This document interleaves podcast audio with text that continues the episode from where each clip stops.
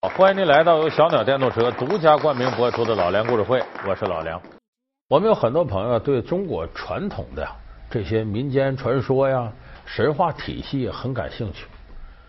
研究了一段时间，你就会发现呢，咱们和西方的神话有很大的不同。你看，我们了解古希腊神话，你感觉非常规矩。奥林匹斯山，宙斯是最大个的，再往下不是他儿子，就他私生子一堆。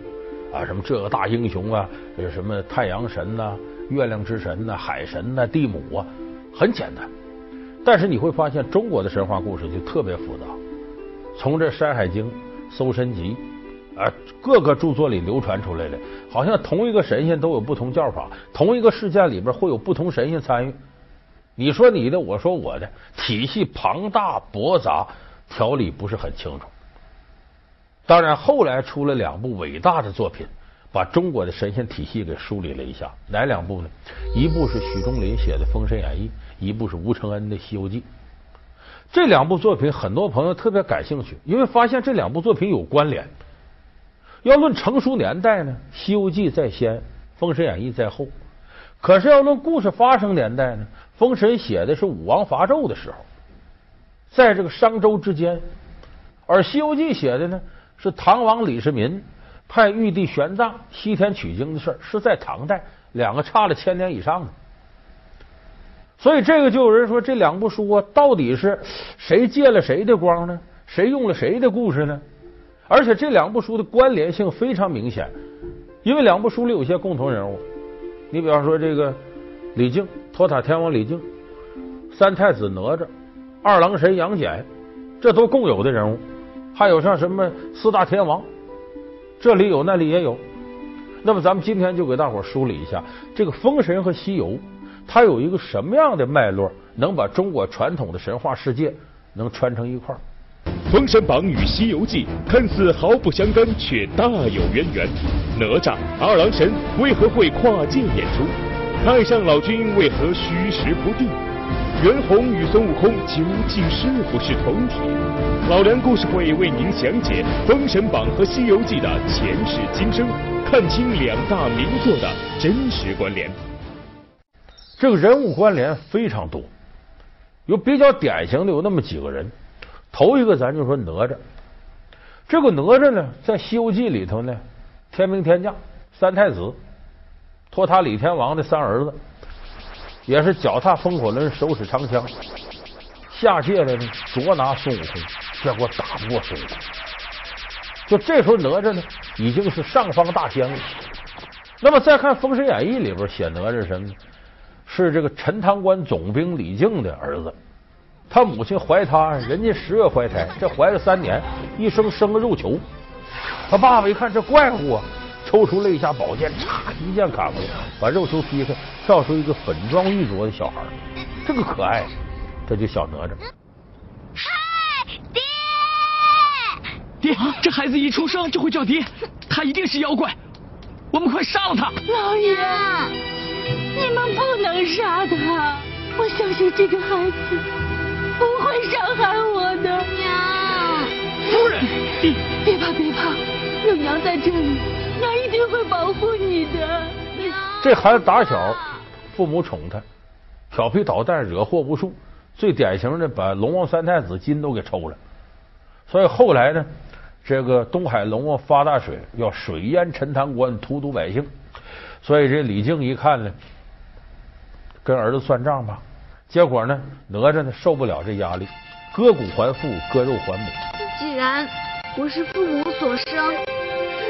今天我就在这里击骨还父，割肉还母。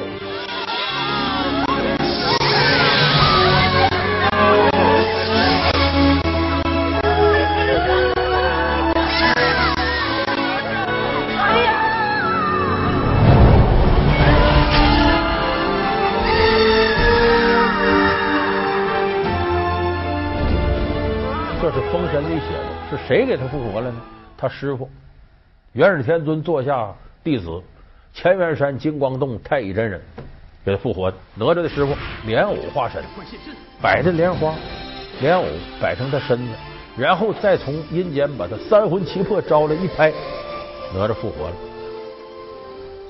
但是《西游记》里头说哪吒这段不是这么说的，《西游记》里说哪吒呢是如来给他救活的，莲藕化身。那么到底哪个准呢？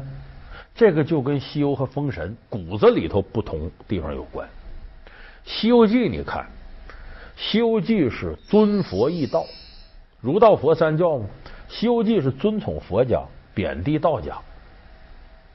他怎么贬低道家？你咱记着，呃，车迟国。三力是虎力、鹿力、羊力三位大仙是老道，结果让孙悟空给耍戏的，就就就喝了尿了都。而且这三位道士在车迟国呢，抓和尚、收拾和尚，却把道观一座座建起来。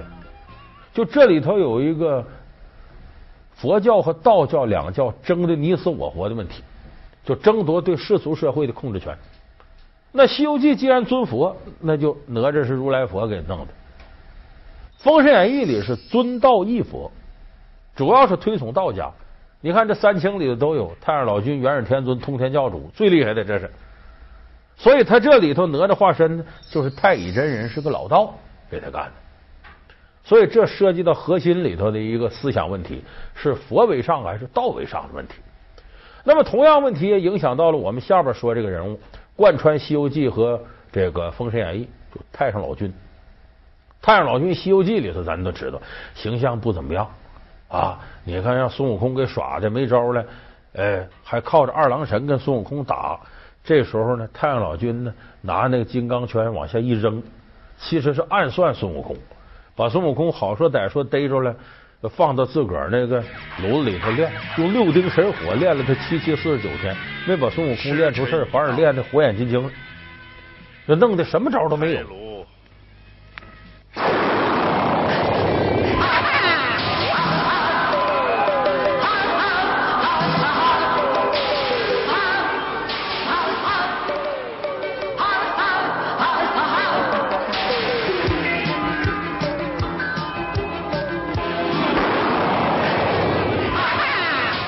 可是就这么一位看着挺窝囊的老头，在《封神演义》里大展神威。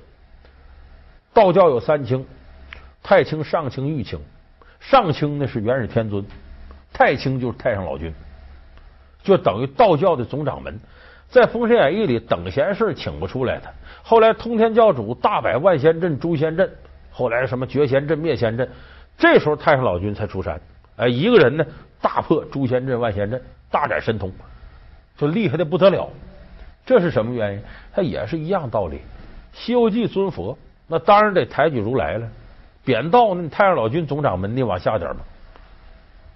《封神演义》不同啊，他尊道，所以太上老君搁到上头。当然，《西游记》呢也不敢慢待太上老君。虽然说太上老君让孙猴耍过枪，但是他的神通那可不是一般人能比了的。你看，在《西游记》里头有非常潜在的对他的描述。孙悟空在天上不牛吗？可是，一到了人间，西天取经，你发现不行了。很多妖怪他不是个，打不过人家。其中就有那么两个妖怪，两组妖怪吧。孙悟空弄不动人家，一个是金角银角大王，再一个是青牛精。这两位孙悟空都弄不过。最后，孙悟空一调查呢，感情这俩人上面有人，都是太上老君旁边的。孙悟空动不了人家。没招了，找太上老君。太上老君下来，轻而易举的法器一记，把他收服了。大圣，就请还我宝物。哦，你这老官纵容家属下界为妖作孽，你该当何罪？是老夫管教不严，罪过呀，罪过。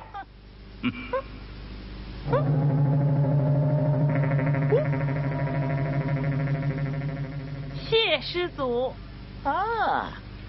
快救你师傅去吧！这就说明这能耐是相当大的。就《西游记》里头也只是为了情节需要，暂时让老头窝囊一会儿，其实也好理解。太上老君在玉皇大帝身边，无论炼丹还干活，都给玉皇大帝干了。你给人家打工，他费那劲干嘛呀？所以为什么孙悟空在天上打的十万天兵天将毫无还手之力？那帮人都是给公家干活的，能混就混，谁也不使劲。为什么下界这些妖怪孙悟空都打不过来？人这些妖怪下界都自我创业的，那你你有点事儿全自己事儿，当然负责任了。所以这有很大不同。《封神榜》与《西游记》看似毫不相干，却大有渊源。哪吒、二郎神为何会跨界演出？太上老君为何虚实不定？袁弘与孙悟空究竟是不是同体？老梁故事会为您讲解《封神榜》和《西游记》的前世今生，看清两大名作的真实关联。老梁故事会是由小鸟电动车独家冠名播出。另外一个，你从侧面也能看出，《西游记》也不敢把道教糟蹋到底。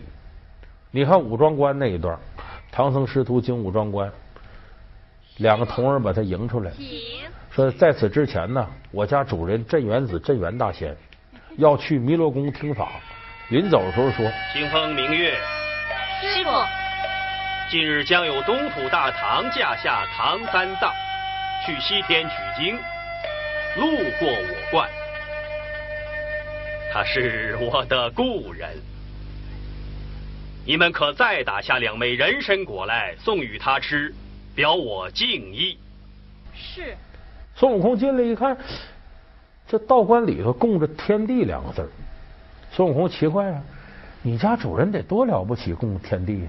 一般来说，道观要么供三清四帝，要么供九曜星官这些。真是服。哎，你你怎么供上这天地了？可是，二位仙童为何不供养三清四帝、罗天诸神，只将“天地”二字供奉香火呀？不瞒师傅说，三清四帝是我家师傅的朋友，哦九曜星君是家师的晚辈，所以供养不得。你看镇元大仙，地仙之祖 了不起。后来这不孙悟空惹祸了吗？推倒人参果树，结果呢，跟镇元大仙一动手，根本就不是个，说抓就给抓住。镇元大仙说：“我也弄不死你，你这天生地就就这么个石猴。可是你把我果树推倒了，你非得给我赔。”孙悟空没招了，十洲三岛到处找，最后无可奈何，求到观音。启禀菩萨。只因弟子推倒了镇元大仙的人参果树，师傅被阻武装观，我们走不了了。惹事的泼猴，那镇元大仙连我都让他三分，你竟敢推倒他的果树？镇元子是什么呢？是道教里的一流法师。一流法师，观音尚且让他三分，那道教总掌门老大太上老君了得吗？肯定了不得。所以说，这个脉络就能看出来呢。对于道教呢，《西游记》和《封神》呢有不同的见解，但是对于他祖师级的人物，都有一个起码的尊敬。呃，这是太上老君，还有一位呢，一祖，两个小说里都有，就是四大天王。这个《西游记》里四大天王，咱们印象很深。孙悟空跟这四大天王交战，四大天王有当当当当当当弹琵琶的，记得那个大闹天宫吗？一弹这琵琶，孙悟空就迷糊过去了。这位弹琵琶的呢？这位天王叫持果天王，广目天王是西方的广目天王。哎，广目天王呢，他是拿着蛇，也有说拿龙的。哎，然后南方这位增长天王拿宝剑，哎，持果广目。北方是多闻天王拿把伞，赤国广目，增长多闻。你要到天底下庙，你记住，都一样结构。就咱们国内这庙，一进来头一座殿为护法殿，就是四大天王殿。四大天王殿，你看着这两边就赤国广目增长多闻，就拿着琵琶，拿着蛇，拿着伞，拿把宝剑为四大天王。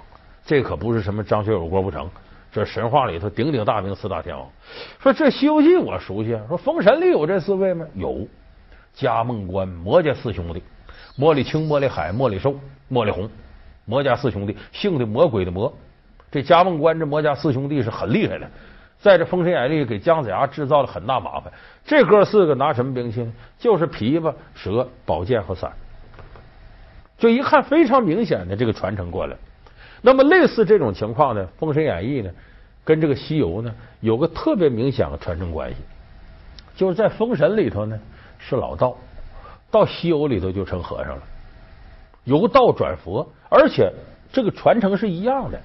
你像咱们都知道，这个中国有四大佛教名山，说五台山那是文殊菩萨的发基地，峨眉山是普贤菩萨发基地，普陀岛是观音的发基地，九华山是地藏王菩萨的发基地。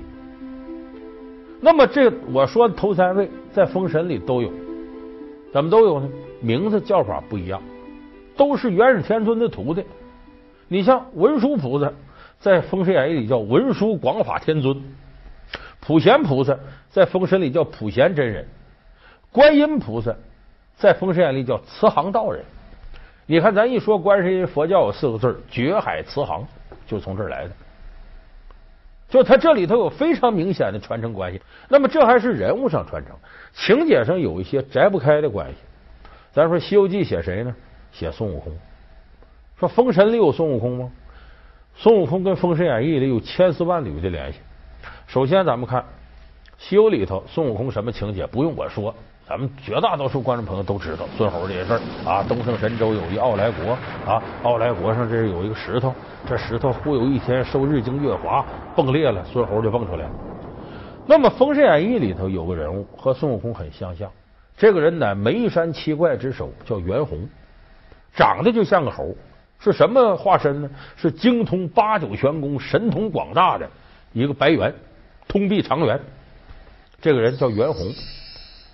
这个袁弘呢，在《封神演义》里头呢，帮着通天教主打仗，跟这个姜子牙这边作对，结果就跟杨戬就二郎神俩人对上了，俩人杀了个天昏地暗。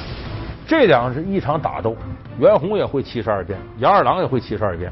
就跟我们看《大闹天宫》里孙悟空跟二郎神打，几乎是一模一样的。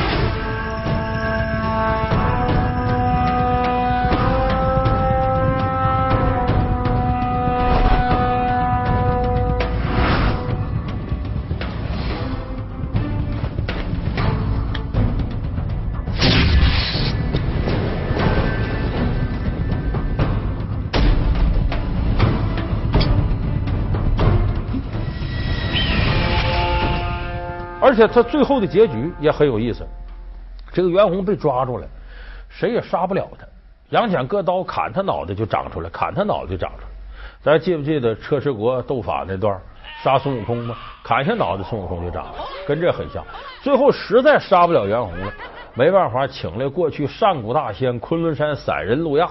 这个路亚有个宝葫芦，要杀人了，把葫芦系起来，请宝贝转身，噗，葫芦里出了个飞刀，歘。就把你脑袋砍下来了。这个葫芦杀了谁呢？后来妲己，咱都知道妲己狐狸精，但是漂亮迷人呐。谁要杀他，一拿起这个刀斧要砍他，你把纣王给抓住，把他给弄死吧。这妲己罪魁祸首，红颜祸水嘛。可是哪个男的要杀这妲己都不忍心，太漂亮了，被他迷惑。后来一看，谁也动不得。那路亚出山，请宝贝转身，噗，飞刀出来，妲己人头落地。袁弘后来是这么死的。而且死之后呢，给困到山河设计图里，化成了一块石头。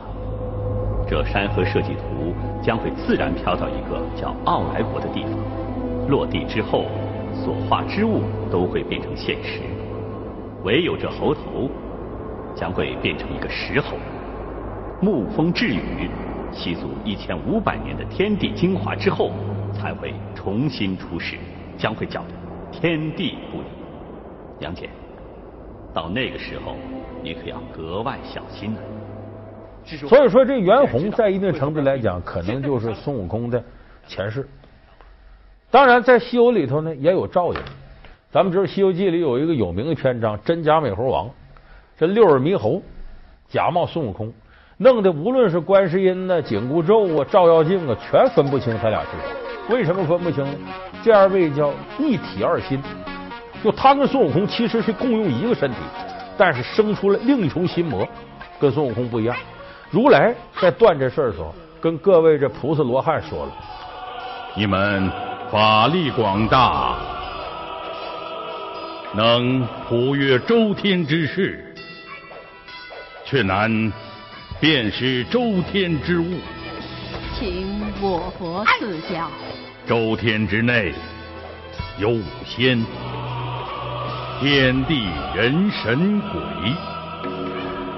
有五重，迎鳞毛羽鲲。但是有四种猴子，却不在这十类之中。敢问这假悟空是哪一种？他也是天地间一灵猴。哪四种灵猴呢？第一位为灵明石猴，第二位是赤尻马猴，第三位是通背猿猴，第四位六耳猕猴。这个灵明石猴就是孙悟空，六耳猕猴那就是后来跟孙悟空争这个，这个通背猿猴就是指袁弘。就其实这四猴是共用一个身体的，就是四种不同心态，有能知长短，有能明事理，有能懂前后，有能辨是非，就各种各样的神通。所以这如来一番话说明什么？这通背猿猴袁弘啊，可能跟着孙悟空完全是一个身体。你看这些情节。咱们一一把它理过来，你会发现呢，《封神演义》跟这个《西游记》啊，千丝万缕的联系。所以现在就有人说，他俩谁抄谁？说吴承恩写这个《西游记》在先呢，那是许仲林抄人家。还有人说那也不对呀，那《封神》里那么多情节，这个《西游》都没有啊。其实大家不必纠结这事，这两位在我看谁也没抄谁，因为他们获得信息的渠道都很广阔，掌握的资料绝不止他们俩人小说里写这些。为啥呢？他俩其实都不是这个书的真正的完全的作者。说白了，有可能是传说的整理者和理顺。